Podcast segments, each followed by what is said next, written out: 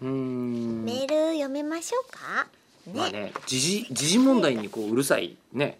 このあの口を開くとして はこんなにずれながら時事え一番縁遠いですよ読むべき時事からなうんわかりましたーラジオ行ネきまーしょム丸めぐさんあうありがとうございますねまたねえたくさん送ってくれて今年のノーベル化学賞は おお 大丈夫まだ今年だからそうですね大丈夫です、うんリチウムイオン電池の開発者 の吉野彰名誉フェローさんが受賞されましたね、日本人のノーベル賞受賞者だけでも嬉しくなりますが、リチウムイオンの開発者というのはさらに嬉しさを増しますねねえ本当一そう人で私もテレビ見ながらガッツポーズしちゃいましたもんね、吉野さんが生みの親ならば、うん前回のゲストの曽根さんは、絶賛子育て中の育ての親なのかななんて思いましたあーそうなんです口を開確くかでに、電池のプロの話、はいでこれねラジオネームまなまこさん、はいえーすっかり時期を逃してしまいましたが、9月のイベントの感想を伝えたくてメールを送りましたありがとえうー9月の24日に送っていただいてるんですが、えー我々が11月に読んでいるの で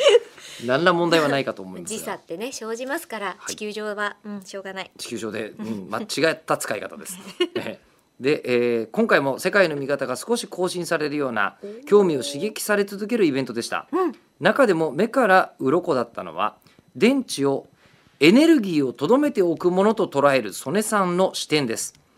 言われてみればその通りなのですが、そんな風に電池を見たことはなかったですし、えそう捉えることで惑星規模のエネルギー循環まで視野に入ってくるということに興奮しきりでした。そっか蓄えるっていうよりも使うものっていう感覚だったんですかねで生き物って感じじゃないですかあそういうことそか、う曽根さんは人工天体も生き物のように思うという話もされていましたじゃがあ人格がねもうありましたもん、もしかしたらあれは擬人化の話ではなくエネルギーという観点で見た時、うん有機の生物も無機の機械も同じ地平にあるということだったのではないかと勝手に推量していますああこれからの生活が少し変わるいいイベントありがとうございましたそれではまたという確かに人間のこともデバイスって言うんでしたっけ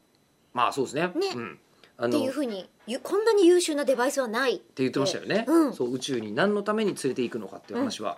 されてましたよね、はい本当はみんな自分で行きたいんだと、うん学者さんたちは、うん、自分のね、まあ、五感以上のものを使ってうん、いや絶対その時に行かないと分かんない感覚宇宙に行った時にね発言するうん感覚器あるかもしれないですからねみたいな話をされてましたね。あの全然関係ないことをもう時間ない中でちょっと聞きたいんですけどは目から鱗の鱗って何の鱗ですか最近聞いたのは、はいえー昔あの忍者がいるじゃないおおはい、あのこう忍者のまあ、今も忍んでるかもですけどはい忍者の人って、うんあのコンタクトレンズとかまだない時代に、うんうんあのこう目の様子を偽装するために目に鱗を入れたりしてたらしいですよ。